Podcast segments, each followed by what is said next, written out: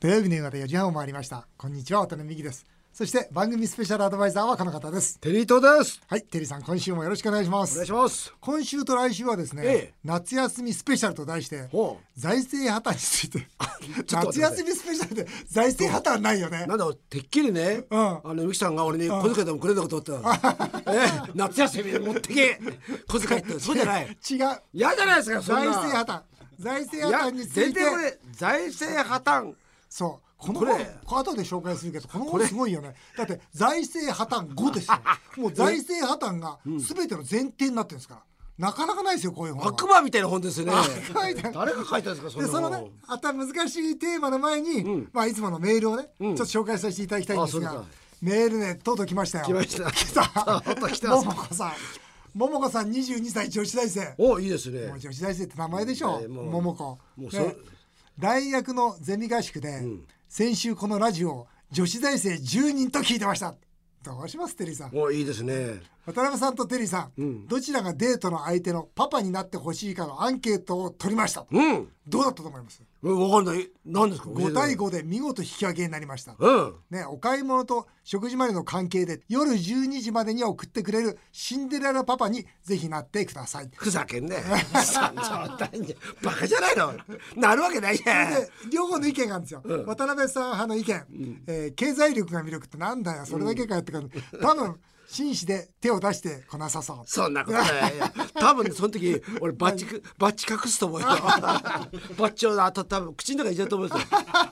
食べちゃう、でも話が難しすぎて心配、あ難しそうで心配ね、でテリーさん派の意見と、センスが魅力と、まあそうだよね話も聞き上手、ねでもやっぱり手 を出していそうでしょ出せに決まってんじゃん手出出しそうじゃないですか僕はね完全に元取るタイプです か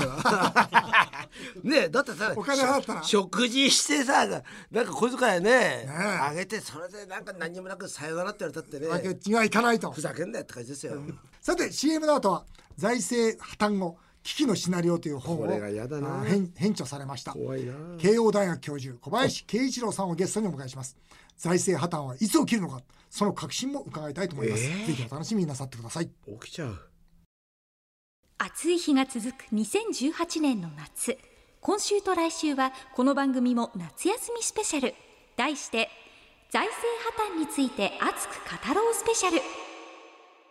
渡辺美樹さんが政治生命をかけるテーマそれが財政破綻への警鐘この国の借金は1000兆円を超していますさらに収入よりも支出が多い赤字が毎年続いていますしかしテリー伊藤さんはこう言いますよくわかんないよ普通の国民は毎日忙しくてそれどころじゃないそこで夏休みの今週と来週財政破綻後危機のシナリオ分析という本を編著された慶應義塾大学の小林慶一郎教授をゲストに迎えてこの問題をじっくり取り上げますまずは小林教授のプロフィールをご紹介します東京大学大学院修了後現在の経済産業省に入省シカゴ大学で経済学の博士号を取得され退官後は経済学者としてマクロ経済学などを専門とされています2013年より慶應義塾大学経済学部教授現在慶応大学大学院で心理学を学ぶテリーさんについては見たことはないんですけどなんか噂では聞いていますとコメント渡辺さんは自民党財政金融部会長代理で国会きっての財政再建論者今年4月に出版された小林教授の本にたくさんの付箋をつけていつも机の上に置いているそうですということで今週の前編はもし財政破綻したら来週の後編は財政破綻させないためにはの2部構成でお届けします平成最後の夏休み日本の財政日本の未来をちょっと真剣に考えてみませんか財政破綻について熱く語ろうスペシャルそれではスタートです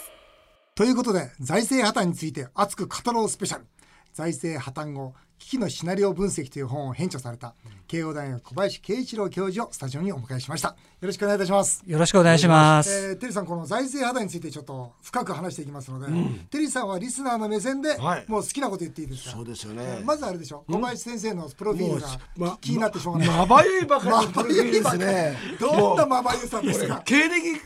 経歴詐称ではないです。すごいな。経歴インフレでインフレでね。インフレだよね。まあでもあれですよ。今回ねこれ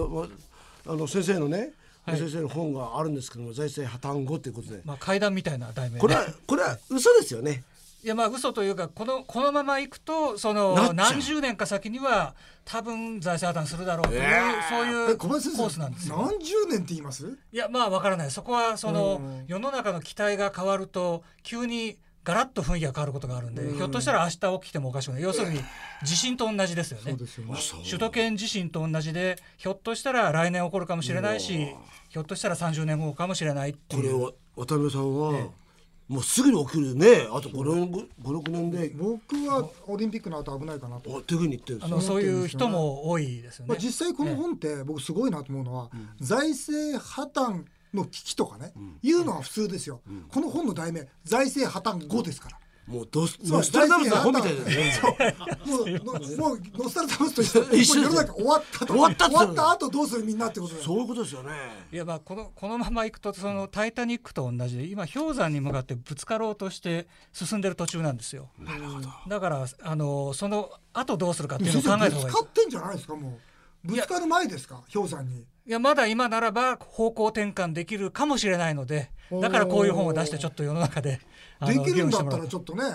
このラジオで前向きな話したいですよねでもね、うん、それこそ今安倍さんがねこのままいくとまたね、ええ、参戦されるじゃないですか、うんうん、でも安倍さん自身っていうか政府自体はここまで感じてないと、うん、渡辺さんもいつも言ってくれるけども、うん、政府はそういうことって自分たちが政権守ってる時って、うん、もうまもなく破綻するように当然言わないでしょ言わないそうするとそういう動きをしないまま今言われた氷山にぶつかっていくぶつかるぶつかっていく感じですよ、ね、今は氷山にまっしぐらだと思いますそうですよね、今はその経済成長すればなんとかなるんじゃないかという、 そういう路線なんですね、ねうん、まず政府は経済成長を先にやってその後で財政再建やればいいじゃないかと言ってるんですけど、財政再建やるために必要な経済成長ってかん、まあ、非常に単純に計算すると10%ぐらいです、ね、そうなんですよねだから毎年毎年10%ぐらい経済が成長しないとあの成長だけでは、ね、成長だけでは財政再建できないんですよね。そうするとね、分かりやすく言うと経費削減しなきゃいけないですよね。そうなんです。そうですよね。予算をカットするか、増税してちょっとまあ大変生活苦しくなりますけど税を上げるかどっちかしかないですね。予算のカットっていうのは、例えば社会保障とかその辺のことなんですか。そうですね。今からあの計画的にゆっくりやるんだったら、その医療費とか、まあ、医療医療費とかそれから年金について。そのなるべくお金持ちの人たちにはちょっと負担を重くしてもらうというふうにすれば、うん、あんまり大きなあの痛みが出ないです社会全体では大きな痛みが出ないで済むんじゃないかというふうに思いますけどね、これから本当にどうしたらいいのかっていうのはまたねゆっくりお聞きしたいんですけど、はい、この財政破綻後危機のシナリオ分析という本を、まあ、今ですね2018年の今、その先生が出されたのはどうしてですかやはりそのこのままいけば破綻に間違いないと思うんですけれども、はい政府に対する信頼というのはまだありますから、はい、あの破綻するまでにひょっとしたら10年とか20年というかなり時間があるかもしれない、うん、でそうであれば今こういう警鐘を鳴らすような本を書いてですね、うん、えー、政策の路線が変更すればそういう破綻は回避できるかもしれないということなんで、なるべく、まあ、早めにこういう本は書いてですね、うん、えー、世の中の人に議論してもらいたいなという思いでこういう本を書いてみたそれって渡辺さん、はい誰がそれを例えば政府の中でね、できるんですかできないですよ麻生さんですよね例えばでも誰もできないですよなんでかって言ったら、それやったら自民党負けますもんただ、ね、例えば経費をね、歳出をじゃあ何十パーセント削減しましょう、で年金は半分ですよ、医療費はじゃあ5割負担にしてください言った瞬間に自民党負けますもんだから自民党言えないですよ言えないですよね言えないですよ、、それをなぜ負けるかというとその国民が長期的にこう財政がこうこんなに状態になるっていうことを知らない人が多いわけですね、その通りですね。それは、ね、政府が発表するのはあと5年先とか、うん、あと10年先がどうなるっていう数字しか発表しないんですけど、うん、財政破綻が本当に悪くなるのは20年後30年後の数字を見た時初めてわかるんですよね。うん、で国民がそういう長期なんていうか20年後30年後の数字を国民にちゃんと知らせれば、うん、そうするとやっぱりあの国民もバカではありませんから、うん、やはり、えー、破綻を避けるための政策やってくれる政党あるいは政治家に投票しようっていうふうになるかもしれない。でも小林先生本当そうと思ってますいやちょっとそこはちょっと楽観的なんですけども。だって,うん、って新聞にね、うん、日経新聞もそうですし、はい、まあ、朝日もそう産経もそう読売もそう、うん、今の日本の財政こうですよって書いてありますよ。で今回の2020年のプライマリーバランス黒字化、はい、ずっと言い続けたことですよずっとですよ、はい、しかしこれもあっさりやめてそしてこれからまた5年先ですよもう狼少年の状態じゃないですか、ね、普通考えたら今の段階でね、僕は普通の一国民だったらもう政府いい加減にしろよと怒って当たり前の状況だと思いますよでも誰でもそんなこと思わないですよねそうですよね、まあ、あの新聞は書くんですけど政府自身が30年先を見せないんですよね政府自身がこうこうなるということを、うん、あの国民に知らせるそれは当然政府は知ってるわけですよねそれは計算できますよね計算できますもん、計算できます、ただね嘘の嘘の仮説を置けばごまかせるわけですよ、うん、例えば成長率がね成長率は3%とか書けばそう実質3%で名目3%で実質2%だとかね、うん、だからこれで言ったらまだ大丈夫でしょっていうようなシナリオを書いてるわけですよでも実際ね3%成長ができるわけないわけですよ。まあせいぜい1%でしょ今の現状からしたら。そうするとね、例えば今みたいな小林さんとかね渡辺さんみたいな人は、海外にも当然いるわけじゃないですか。日本を見ていて、いますよ。日本の経済とかを見ていて、あれ日本おかしいぞということで先ほど言った財政破綻する可能性がある日本に対してどういう取り組みをしてくるんですか今度アメリカなり、アメリカやアメリカやヨーロッパの投資家は、まあ安心してる他人事なんですよ。なぜ他人事かっていうと。日本の国民ってたくさんあの金融資産持ってますよね、うん、あの国民全体で1800兆円ぐらいの金融資産を持ってるじゃあ貯金ですね貯金要するに国民の貯金がたくさんある、ねうん、国民の貯金、政府はものすごい借金をしてますけど国民はたくさんお金を持ってると。うん、でそうだから大丈夫だというのがマーケット特にあのヨーロッパやアメリカのマーケットの見方、ね、だ破綻するってことはその日本のお金の価値が下がってきますよね。ええそれとも平気なんですかいやそうなる前に、うん、あのマーケットがどう見てるかというと、うん、まあ、なんだかんだ言って国民のお金を政府が取り上げて要するに1000兆円借金がありますけれども、うん、せその国民の財産を半分ぐらい政府が取り上げて、それで借金の返済に回すだろうとだからあそういうふうにあの高をくくってるのであの日本の国民は苦しむかもしれないけどマーケットの俺俺たちは関係ないというふうに投資家見てる、ね、ありゃえで取り上げはできないでしょ取り上げできないかもしれない、ね、財産権もあるし、ええ、取り上げはできないんですよ、だからそれは僕はインフレしかないと思ってるわけですよ。そうです形財政あの財務省もそうですよ。そう考えてますよ。インフレというのはあのまあなんていうかあの課税をしという形ではないんだけれども実質的な課税なんですね。インフレ税ですよね。インフレ税なんですそね。れでちょっと、はい、インフレって、うん、もし分かりやすくちょっと説明してください。インフレってあの物価が例えば、激しいインフレが起きて、物価が10倍ぐらいになるっていうことを考えますとね、あのキャベツが2000円ぐらいにキャベツがまあ2000円になったと、そうすると例えば今1000万円銀行に預金がある人、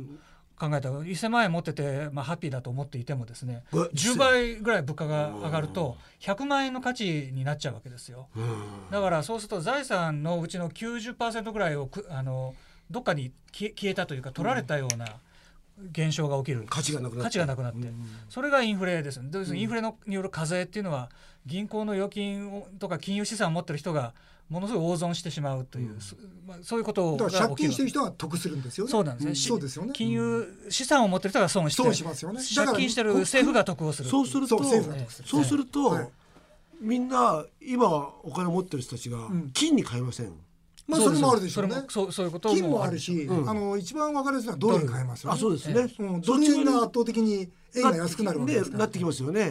なぜなぜそうならないかというとそれは不思議あのすごく謎なんですよね、経済学者の世界でもなぜみんな金やドルに変えないんだろうかというふうに言われてるんですけど、たただ今のところ日銀が金利を抑えてて、デフレの経済がまだ続いてるので、お金の価値がまだ下がらないんじゃないかというふうに国民や企業は思っているんだと思います、ね、というのと日本国民ってやっぱり政府のこと信用してるんですよね。あそうそうですね。お上をね。お上を、うん、これは根強いと思います、まあ、そうは言ったって大丈夫だ。そうですねこ。こういうこんだけ悪い数字を見てもまあ、なんだかんだ言って最後は政府がなんとか解決してくれるだろうっていう信頼がまだあるんだと思うんですよね。だからあの例えばアルゼンチンとかブラジルだったらもうみんなドルとかですね金にお金財産を変えてますよ。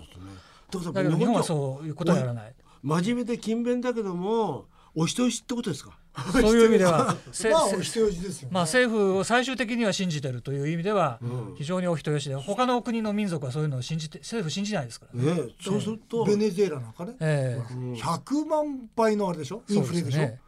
だからもう南米の国なんかもみんな逃げ逃げます気づくじゃないですか、えー、気づく気づきますよね、はい、と日本でも暴動が起きるんじゃないですか起き起こるでしょそうそう なるのが多分20年後か10年後かに来るという可能性があると思うんですよ、ね。という本なんですよ、ね、小林先生はじゃあもう全部どれにしてるんですかいやいやそういうことは私も、ね、 いやいや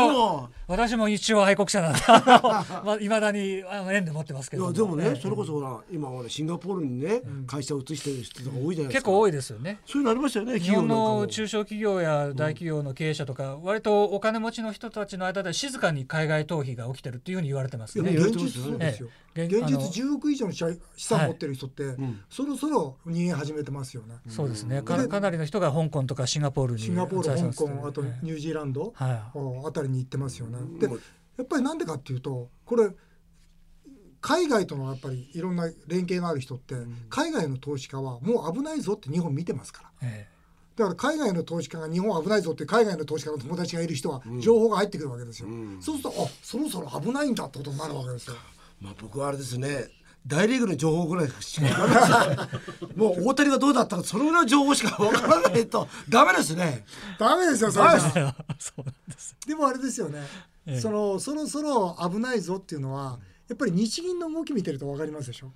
そうですねただまあ日銀はまだなんていうか金融緩和をあの他の国の中央銀行と違ってずっと継続をするあのスタンスを取ってますよね。取ってますよねもちろん、え、でも取り切らないじゃないですか。例えばもうね国債を日銀が結局買い続けると買い続けてますよね、うん、もう実際その財政ファイナンスつまりね日銀がもう国に直接お金を出してる状況とな変わらない状況になってるわけですよ、うん、今。まあ、その中で日銀がそうは言ってももう政府にお金出せないんじゃないのっていうギリギリまでもう来てますよね。これあと何年ぐらい日銀は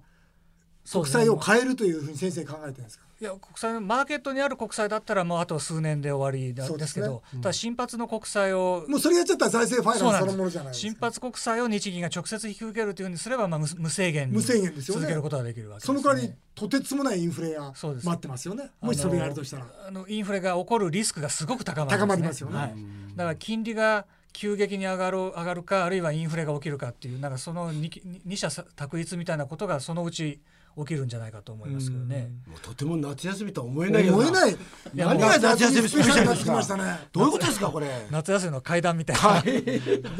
どうなってですかこれ。これはですよちょっとあの、ええ、メールも来てるんですね。はい、小林先生。はい、あのー、大手ドラッグストアの店長さんから、はい、財政破綻が起きた日に、一体何が起きるのか分かりませんと、うん、給料や銀行に預かっている貯金銀住宅ローンはどうなるんでしょう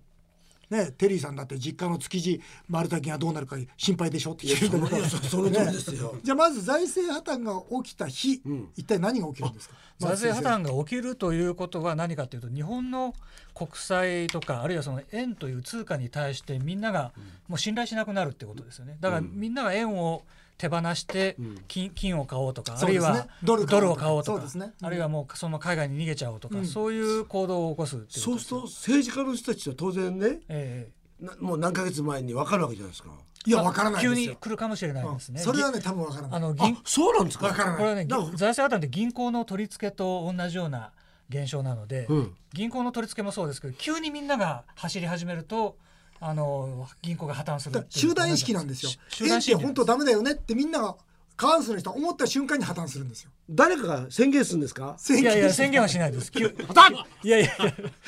いや宣言はしないんですけどね。宣言はしない。あということは朝起きると、うん、なってる。というかもうその時は海外の市場で動いてるでしょうね。あまあそうです、ね、海外市場まあ、目に見える形としてはインフレ率が急に上がるとか、ね、あるいは国債の価格が暴落して、まあ、そういう、まあ、逆に言うと金利が急に上がり始めるそうです、ね、でそうすると日銀が金利を抑えようとして何あのまた円を供給するので、えー、円が過剰に供給されて、インフレがますます上がっていくっていう、こういう悪循環ですね、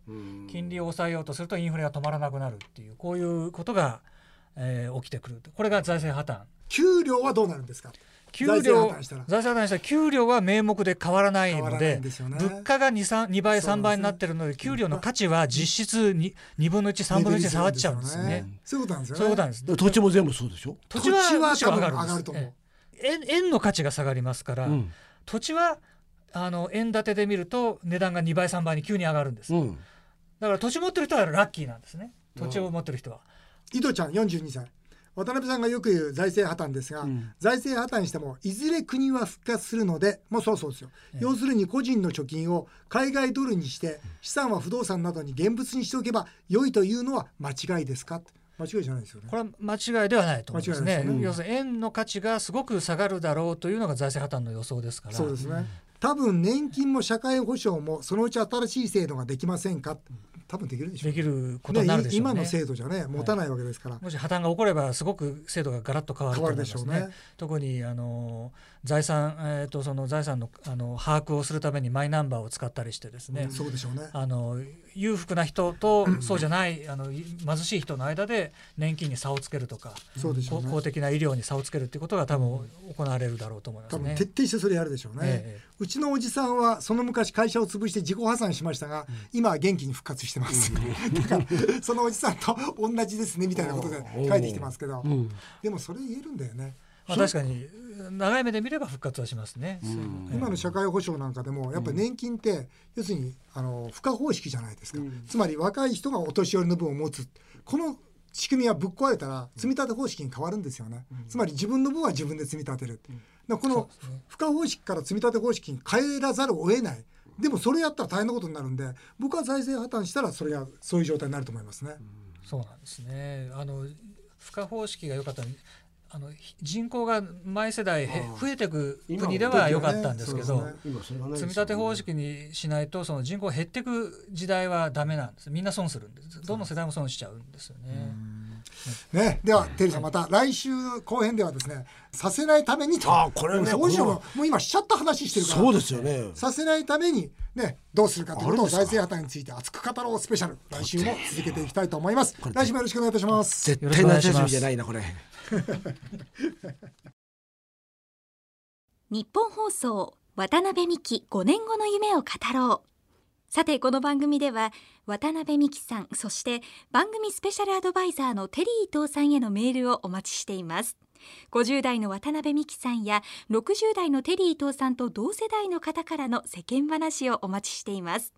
メールアドレスはアルファベットで夢数字で5夢5アットマーク 1242.com 夢5アットマーク 1242.com までどんどんお送りくださいお送りしてきました日本放送渡辺美希5年5年目を語ろう皆さんの本音もメールでお待ちしますそれではまた来週のこのお時間にお会いしましょうお相手は渡辺美希でした